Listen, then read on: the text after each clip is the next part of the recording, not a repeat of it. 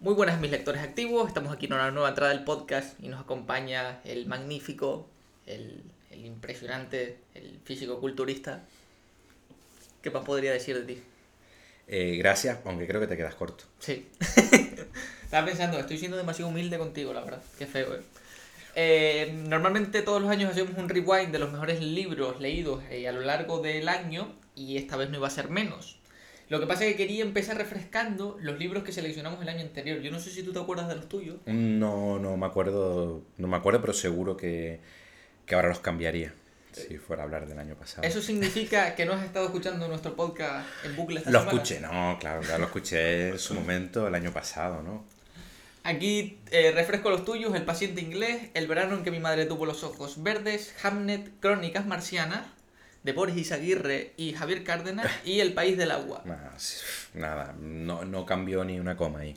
Que, que cinco libros, maravilloso. Y yo puse Las metamorfosis de Ovidio, Don Quijote, Las moscas de Sartre, Lo demás es silencio de Monterroso y Fortunata de Jacinta. Edad estimada entre 65 y 87 años. Me recuerdo además lo de las moscas, me acuerdo de Sartre que lo dijiste, que lo recomendaste, obra de teatro, ¿no? Efectivamente. Vale, que vale, vale. representa la Segunda Guerra Mundial y demás. Vale, este año, bueno, normalmente lo que seleccionamos son las cinco mejores lecturas, pero este año vamos a cambiar el formato y vamos a elegir las tres mejores lecturas, una sorpresa y una decepción. Decepción entendida como que no cumplió las expectativas. Así que empezamos con las tres mejores lecturas, puedes empezar. Pues bueno, yo voy a decir en primer lugar eh, Un caballero en Moscú, novela del escritor, creo que es americano, no sé si es americano ahora o canadiense, estoy en la duda, eh, creo que americano. Qué poco preparado. tío. Sí, sí, la verdad que, pero bueno, no- norteamericano, digo Vale, eso vale. y, y queda, y queda bien. Eh, Amor Towles, y es un, la destaco, es una novela que me ha gustado mucho porque es una novela de hace pocos años, cuatro o cinco años, pero que tiene todo el sabor clásico de las grandes novelas del siglo XIX. Eh, es- me, me- me- me impresionó la, la manera de narrar que tiene este escritor.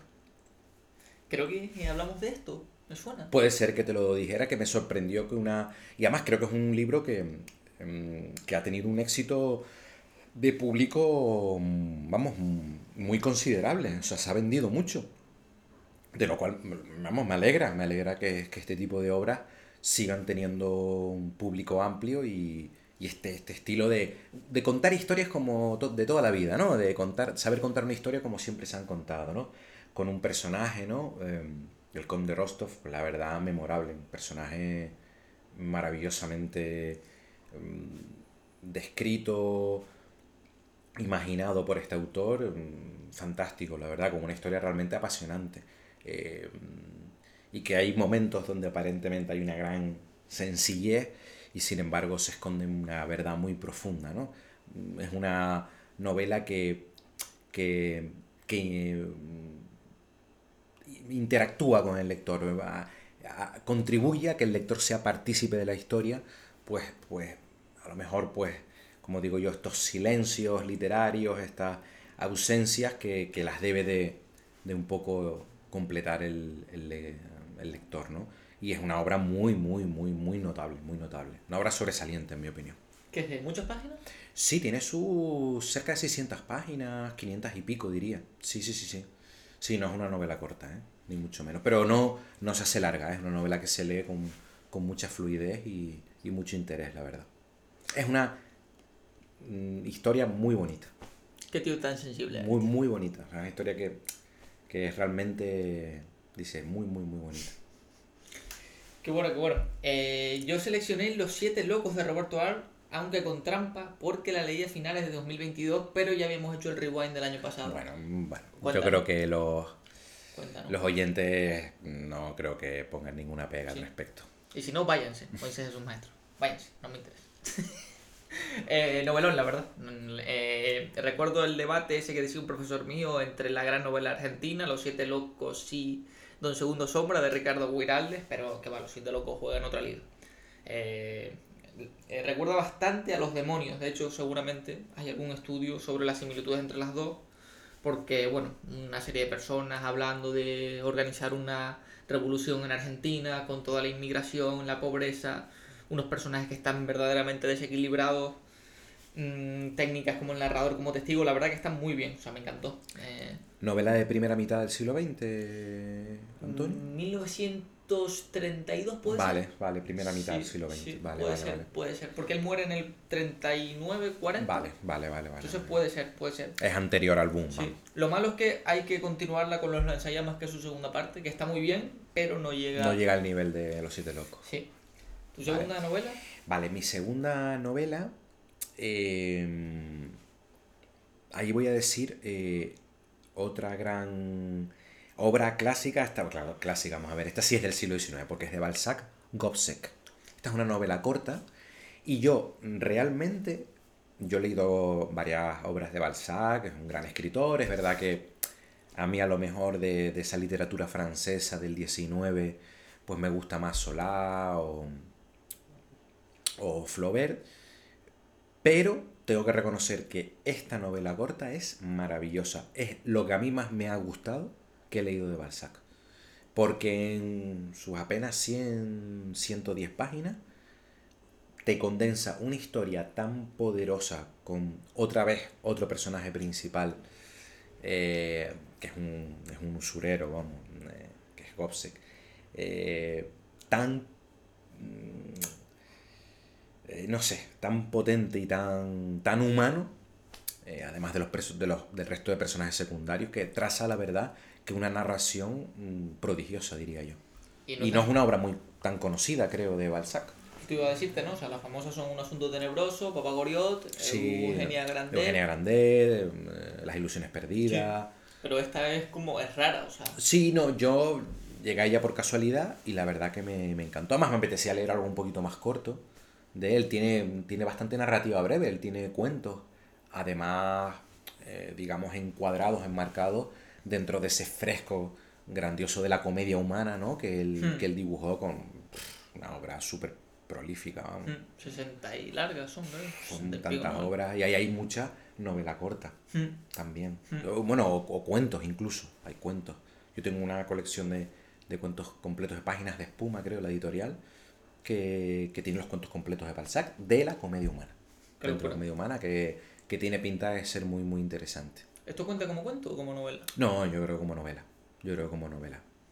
Yo creo que tiene la... mm, ¿Cómo decirlo? Es que no quiero decir la enjundia porque sería injusto con, con, lo- con el mundo del relato, que es maravilloso, ¿no? Eh, pero tiene esa, esa intencionalidad, ¿no? De, de que sea una historia que si tú la llevaras al cine, por ejemplo, necesitarías 100, 110 minutos. No, Claro. no, no, no la veo una, para un cortometraje, para que nos entendamos. Vale, vale, vale. Como la distinción esa de la que hemos hablado tantas veces, ¿no? Que a veces cuentos de 150 páginas, Sí, claro, tú dices, esto realmente es más una novela o Sí. no. Eh, bueno, los europeos están locos. sí. Yo puse Pálido Fuego, la que le hice un podcast hace un par de semanas. Eh, la verdad que no sé si esto llamarlo novelón o, o textón o lo que coño sea que es Pálido Fuego, pero la verdad que es fascinante. O sea, tiene todos los procedimientos de la novela quijotesca, un falso prólogo, igual estoy diciendo spoiler. Em, son 999 versos comentados, el primer gran hipertexto de la historia de la literatura, o el primer hipertexto, porque como que eh, cada verso está comentado, entonces tienes que ir a la parte final. Y en el prólogo Nabokov te dice que tienes que tener los versos por un lado y, la, y el texto, los comentarios por. Es una locura. La verdad que es un locurón. O sea, y, y cada vez me gusta más Nabokov, la verdad. No, o sea, es un tipo... Pensaba en leer Ada o El Ardor esta semana, pero pff, igual... Esa creo que es densa también. Sí. Yo le he leído de Lolita y me gustó mucho. Es que... A la segunda vez, porque la primera vez que la leí no la terminé. Ujú. O sea, con la segunda lectura sí, muchos años después. Sí. También es un tipo que te tiene muchas trampas, a veces no es fácil captarlo de inicio. Tipo raro, raro. Pero bueno, un, escritor consagrado en el siglo Sí. XX, ¿no? No ganó el Nobel, ¿no? No, justo estaba pensando, siempre se dice Borges, Joyce, y este tipo no lo ganó. No lo ganó, ¿no? Cuando está muy bien considerado, ¿no? También, Eh, digo, ar- artísticamente, Sí. ¿no? también eh, el tipo de novela que hacía, yo no sé si a la academia le gustaba Ya, de él. bueno. Quizá demasiado polémica. Ya, bueno, sí, puede ser controvertido, puede ser, bueno, ahí entrar tantos factores, ya lo hemos hablado, Sí. muchos factores. Tu última gran lectura, Mira, la última gran lectura, no puedo dejar de pasarla, es La promesa de Damon Galwood. Eh, yo creo que no hice podcast de este libro. No. Diría que no. Porque fue uno de los que barajé cuando me comentaste de que hiciera podcast de alguna obra. Es eh, el escritor, eh, pues yo diría, espero no equivocarme, que es sudafricano. El premio, creo que, creo que ganó el premio el, el, Man Booker, si no me equivoco, hace dos años, por ahí. Es una novela reciente y una novela fascinante porque a través de una historia familiar, a través de un hecho concreto que desencadena un, bueno, pues una serie de acontecimientos, te narra la historia de una familia, los entresijos, las ambiciones, las frustraciones, los rencores, los amores, eh, de una manera eh, muy compleja, pero a la vez, o, que te ofrece esa, esa, lo que es la complejidad de las relaciones humanas, en este caso eh, familiares o interfamiliares, y además mm, te lo hace, toda esa complejidad te la, te la, te la suelta ahí de una manera maravillosa para que, para que tu cerebro sea capaz de procesar todo eso y, y reflexionar mucho. Es una grandísima novela. No es una novela especialmente larga, estamos hablando mejor de 250 páginas, algo así. Y es una, una novela de estas que te, te, atrapa, te atrapa, empiezas a leer ya, ya con las primeras líneas, es como, uh, esto quiero saber qué va a pasar aquí. O, sobre todo la pregunta es qué ha pasado para que se llegue a esta, a esta situación, que es lo que ha venido, que al final es también un, un estudio, la, la, obra, sobre, sobre los recuerdos y sobre el pasado y sobre cómo hay a lo mejor imágenes, recuerdos, como digo, que se quedan grabados en nuestro interior, en el subconsciente, no somos conscientes de, de eso y que, y que nos suponen una mochila que nos acompaña el resto de nuestra vida. ¿no? Y es una obra muy, muy, muy recomendable. Me sorprende que hayas cogido novelas cortas, porque tú eres más de novela larga. O sea, tú las eh, novelas largas te las pegas como si fueran. Sí, pero bueno, no, está. Eh, es que es un gran libro. Es que es un gran libro. Menos mal que me interrumpiste porque tú las novelas largas te las pegas como solo podía salir algo mal. eh, yo tengo el Cosmopolita de Fougueret de Montbron, que es un rebelde francés. Dicen que el precursor de Voltaire y de Rousseau. Eh, se dice que la persona que más odiado la historia de la humanidad, que está muy bien, y es un tipo. Yo creo que te pasé un fragmento de una vez cuando él está hablando con una prostituta y la prostituta le dice: Nunca he conocido a nadie, a nadie que haya frecuentado tantos espacios como este, como tú. Se dice que era un señor que solo saludaba tres veces por día, porque hacerlo más de tres veces era ser demasiado alegre, que escupía a los mendigos para que se regodearan en su miseria. Un tipo de 10. O sea, un tipo. Sí, sí, para invitarlo por Navidad. Sí me sorprendió la frescura del texto porque, claro, es de 1700, eh, no, 1751. Y, hombre, es una especie de sus memorias de 80 páginas y el tipo te cuenta, pues, burrada tras burrada, insultos al clero, a lo que no es el clero, a los niños. Al... Y dije, hostia, y tú sabes que a mí los golfos me, me gustan, me, me llaman. Las similitudes con el marqués son... Son inevitables. Son ¿no? inevitables. Y lo disfruté un montón también, claro. Si hubieran sido 600 páginas del tipo odiando a la humanidad, Sí, igual hubiera sido un poquito cargante. ¿no? Sí, pero este tipo de literatura me parece curioso. Está bien. Agradable. bueno, Está no bien. sé si agradable es la palabra, pero me, me, gustó bastante, la verdad. Y pasamos con La Sorpresa, una, una obra de la que no te hayas esperado tanto, algo... Una sorpresa, es una sorpresa relativa, y es la, el cómic, la novela gráfica, como lo queremos llamar, eh, Born Again, eh, de Daredevil, el personaje de Marvel, es escrita por Frank Miller, eh, muy famoso, 300, Sin City. Ese fue uno de sus primeros grandes, o su primer gran trabajo. Y yo tengo el recuerdo, por eso digo de una relativa sorpresa, cuando niño, ese cómic eh, lo leí en fascículos, venía creo que son seis capítulos, pues en seis cómics. Y me acuerdo que aquello me, me reventó la cabeza porque era, es una historia muy potente, ya el universo de Daredevil es bastante potente, y esto era una historia de eh, caída y resurrección, de, de, llegar a lo más bajo y de repente renacer entre las cenizas.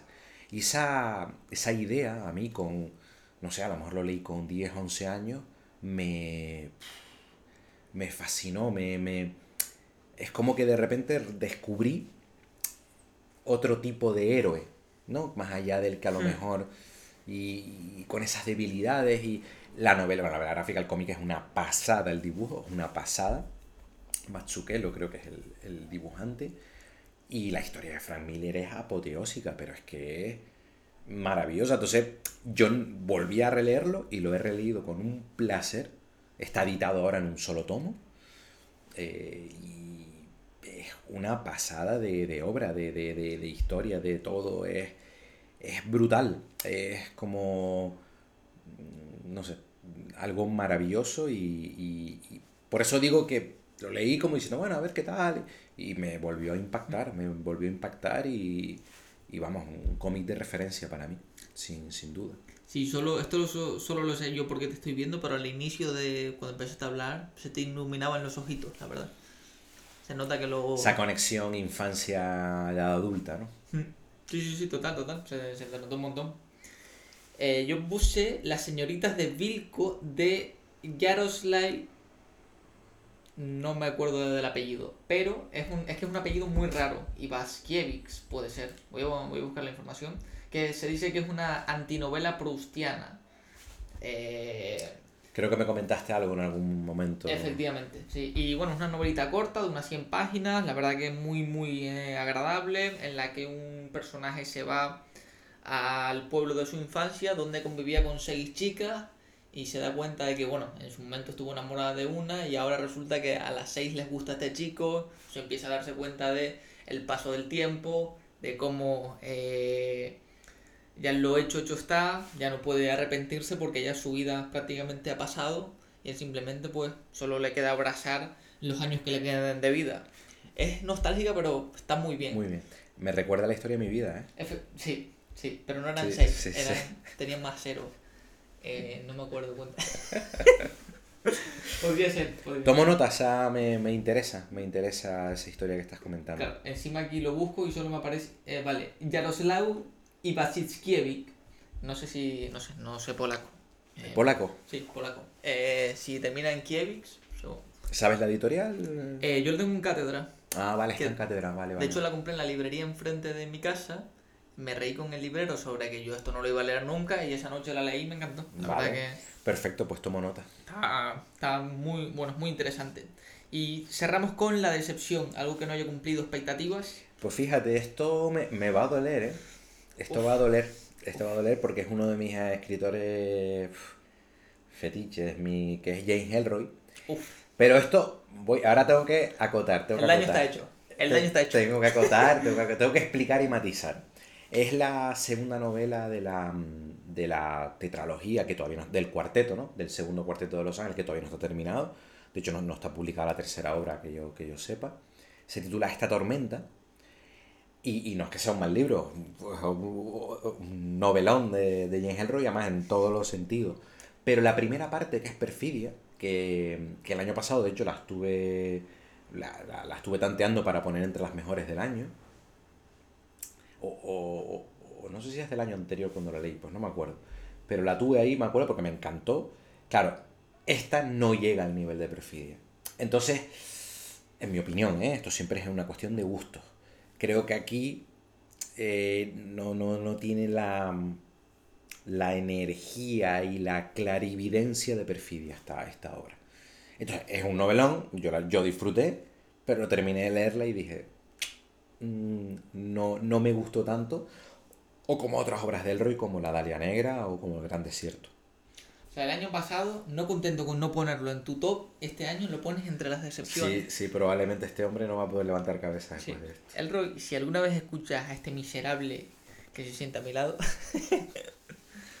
bueno, es normal, o sea, no todas las novelas te pueden, del tipo te pueden. Es una novela en la que tienes mucha expectativa. Claro, Por eso hablo de una decepción irrelativa. Claro como cuando vas a ver una película de un director que te gusta mucho. Claro. Te gusta, disfruta, pero sabes que ha hecho cosas que te han gustado. Sí.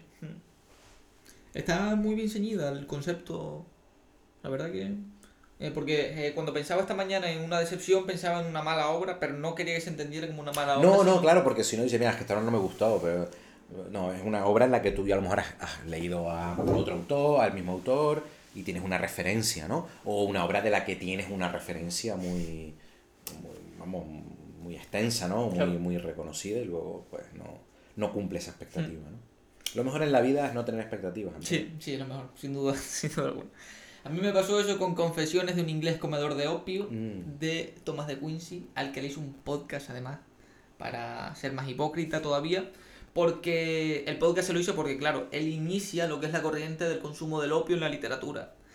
Pero claro, yo me esperaba una cosa ahí, mm, una tormenta de, de consumo, cosas espectaculares, pasajes únicos y realmente es un tipo que cuenta las dosis que tomaba, sus adicciones, es decir, está bien, es interesante, hay que leerlo si quieres leer literatura y drogas, pero le faltó fuerza que en cambio, por ejemplo, cuando Baudelaire sí habla de las drogas, sí tiene esa potencia de pues iba, me tomé opio, salí y vi a la gente deformarse la cara, las catedrales cayéndose. Sí, más expresivo a lo Sí, mejor, sí, sí, ¿no? efectivamente. Le faltó un punto de, de maldad.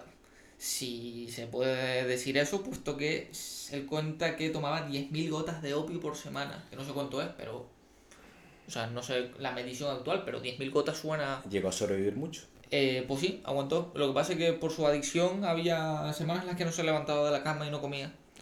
Pero. pff, Aguantó 60, 70 años. Tremendo, tremendo, tremendo. Y luego hizo eh, Suspiria de Profundis, que ya eso sí que no hay por dónde cogerlo, que es un tranque absoluto, que ahí necesitaba dinero para seguir comiendo opio. Pero, bueno, no está mal, pero mejorable, mejorable. Aún Mm. así, bueno, tiene el valor ese de mostrar las drogas, que está, que está bastante, bueno, no bastante bien, ¿no? Pero es interesante. Hay que conocer de todo, Antonio. Y esto... esto- Niños no tomen drogas. Sí, efectivamente. Eh, pistacho solo. hay que...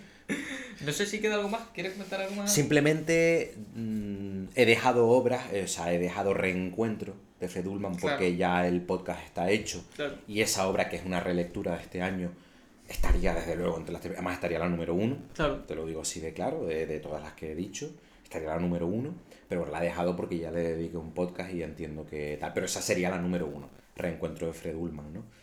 Y, y luego también, eh, es que no sé si el podcast ya está publicado, el del otro que Mm, No. no está publicado, entonces no lo nombro No. porque es otra relectura de este año. Eh, es otra rele- no voy a decir nada para no adelantar, pero creo que, que, bueno, es un escritor muy, muy interesante. Hmm. Y en concreto, pues esa obra que releí, pues yo, mm, vamos, la tendría también ahí en, el, en este top 3 que hablamos, ¿no? Pero como tiene su propio podcast, no da.